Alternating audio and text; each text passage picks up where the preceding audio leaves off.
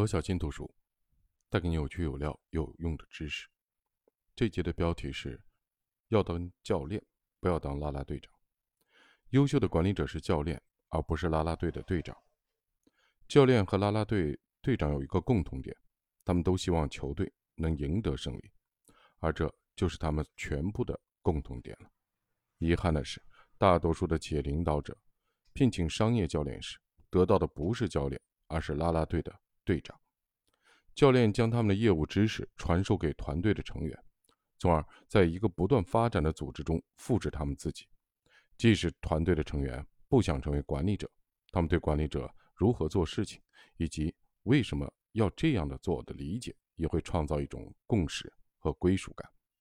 啦啦队的队长为球队加油，而教练指导球队走向胜利。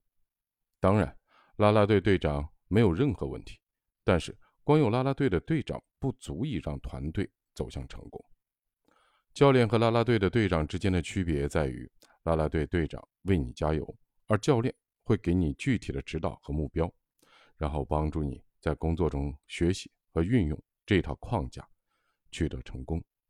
作为专业的人士，如果有幸拥有一位优秀的商业教练，你必定会取得成功。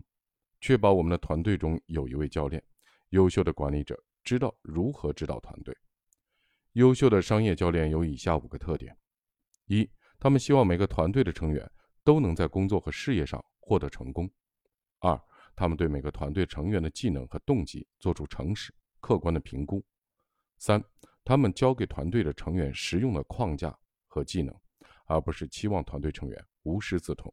四，他们提供日常的、安全的、建设性的反馈，帮助团队成员做得更好。五，他们表扬团队成员个人的成功，肯定他们身份的转变。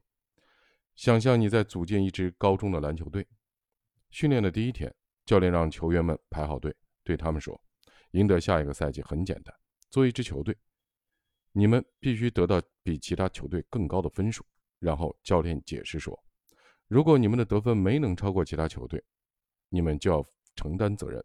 但是别担心，因为如果你们做到了，你们就会得到表扬和奖励，就这么简单。”显然，这支球队注定要失败。为什么？因为这支球队没有教练，只有啦啦队的队长。教练向团队解释比赛是如何进行的，具体的评估每个团队成员的天赋，把他们安排在正确的位置上，通过传授实用的、可重复的技巧，帮助每个团队的成员的进步，然后指导每个人实现个人的转型，让他们成为最好的篮球运动员。在商业的世界中，很少有专业的人士从一开始。就知道有效的商业的框架是什么样子，更不用说交给他们的团队成员了。大多数的企业没有管理者，只有啦啦队的队长。这种情况必须改变。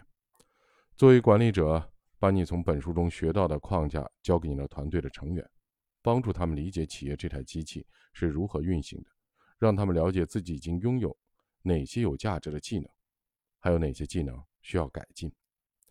团队的成员喜欢拉拉队的队长，但他们也喜欢并尊重教练。一名优秀的管理者就是一位好教练。每日提示：成为团队成员的教练，教给团队成员一套框架，帮助他们取得成功。